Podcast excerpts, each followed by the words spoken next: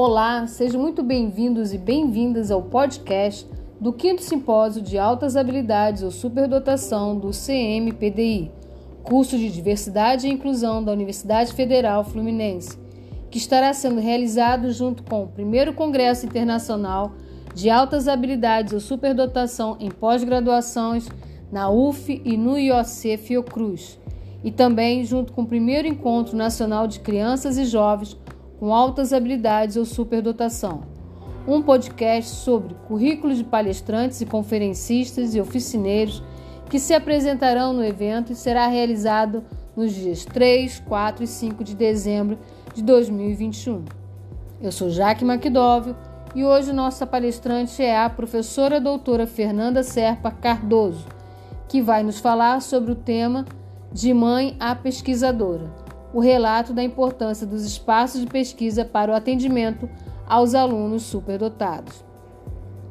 A professora Fernanda é doutora em Ciência e Biotecnologia pela Universidade Federal Fluminense. Possui graduação em Licenciatura em Ciências Biológicas pela Faculdade Barra Mansa. É especialista em microbiologia e especialista em mediação pedagógica em IAD em 2010.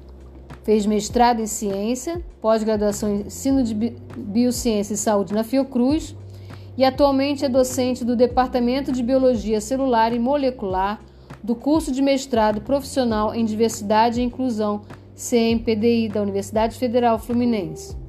É professora titular da disciplina Biologia do Colégio Salesiano Santa Rosa.